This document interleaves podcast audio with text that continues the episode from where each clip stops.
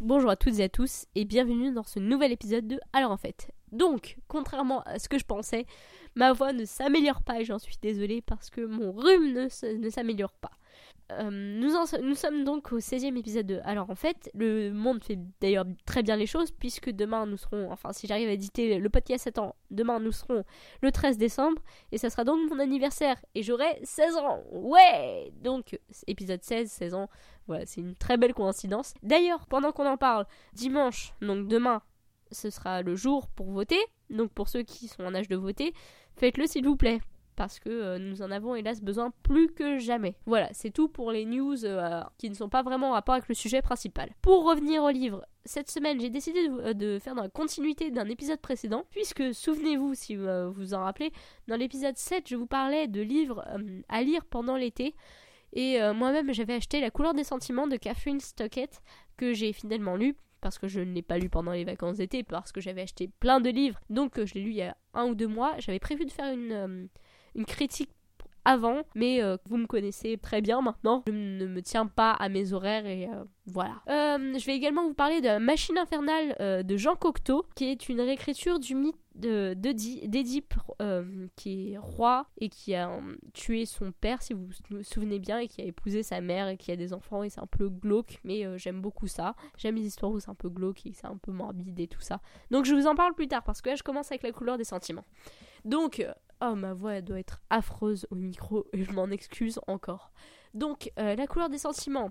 Nous sommes en 1962 euh, dans le Mississippi, à Jackson, euh, en pleine ségrégation. euh, le racisme est, à son, apogée, c'est un peu trop amélioratif, mais enfin, vous voyez le truc. Nous suivons trois personnages principaux. Evelyn, euh, Skeeter et Minnie. Skeeter est une jeune femme qui vient d'être diplômée, qui veut devenir journaliste et qui veut également devenir écrivaine, et elle veut faire un témoignage sur le sort des bonnes noires. D'ailleurs, Evelyn et Minnie sont toutes les deux des bonnes noires. Ainsi, Skeeter va leur demander de l'aider euh, à faire son livre, ce qui est assez dangereux quand même de parler du sort des femmes noires euh, dans le Mississippi en 1962, en- durant la période Martin Luther King, euh, période de tension énorme où ça pouvait valoir la mort. Donc ce livre est un livre assez touchant sur le sort des femmes noires, mais également sur la relation entre les noirs, les blancs, sur le racisme.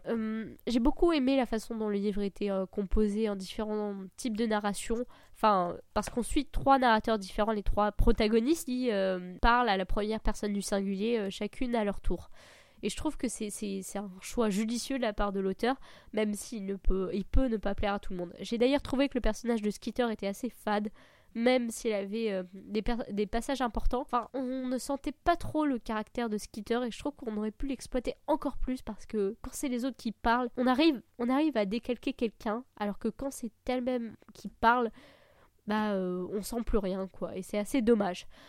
Sinon, l'histoire en elle-même est vraiment touchante. Le scénario, enfin, l'histoire est euh, bien ficelée. euh, et j'ai même versé quelques larmes à la fin, même si j'avais vu le film.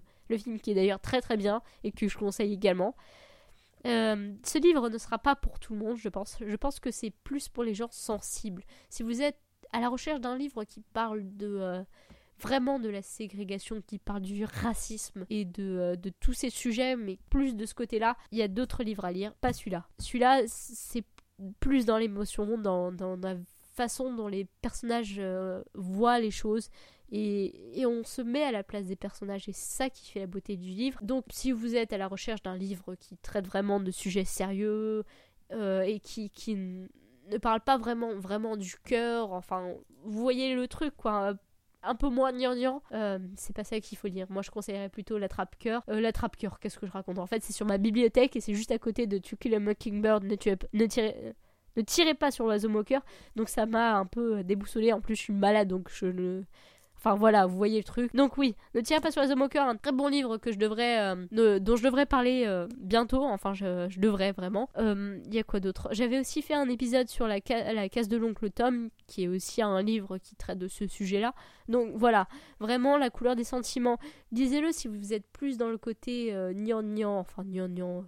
Oui, que vous voulez voir la beauté des paysages également. Euh, voilà quoi. Comme ils disent euh, dans le Sunday Times, euh, c'est plus dans le côté autant n'importe le vent. Autant n'importe le vent, on le lit pour la romance, pour tout ça, et pas forcément pour les événements pour la guerre de sécession. Donc restez dans cette vision-là si vous lisez ce bouquin, sinon je vous le conseille ardemment. Donc maintenant nous allons parler d'un grand classique. La pièce de théâtre La machine infernale de Jean Cocteau. C'est une réécriture du mythe d'Édipe qui est absolument horrible mais que j'adore.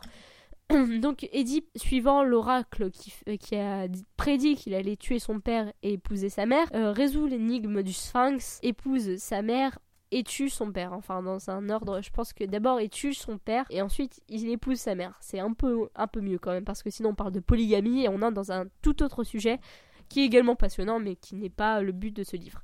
Euh, donc, j'avais dit que c'était une réécriture. Moi, j'ai lu euh, de Sophocle, qui est également une très belle pièce de théâtre, même si c'est pas la même période.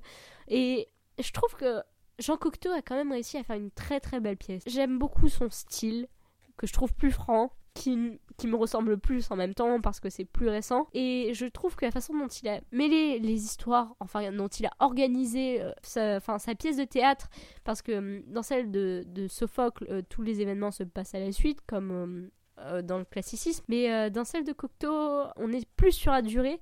Et je trouve que euh, enfin, cette preuve de réalisme euh, est très bien réussie et que la pièce se lit très très vite. Et j'ai beaucoup aimé euh, cette pièce de théâtre que je conseille.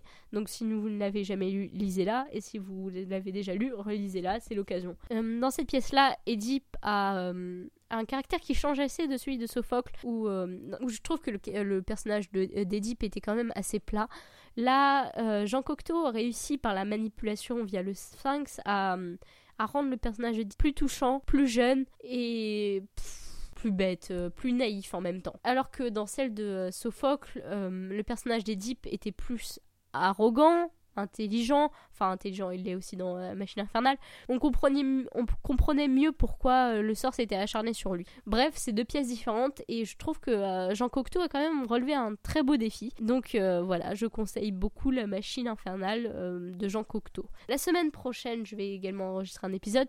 J'espère que j'aurai des livres à vous présenter en fait parce que là c'est un peu tendu, j'ai beaucoup de bouquins à relire et du coup j'ai pas de temps à me à consacrer à mes lectures personnelles. D'ailleurs, j'ai une pile à lire incroyable. Euh, si vous me suivez sur Twitter, vous, euh, vous pouvez voir que en fait, je fais une mise à jour hebdomadaire des livres euh, sur ma pile à lire. Et là, genre, je dois en avoir une trentaine, c'est horrible. Donc pendant les vacances, je vais en lire un paquet comme ça.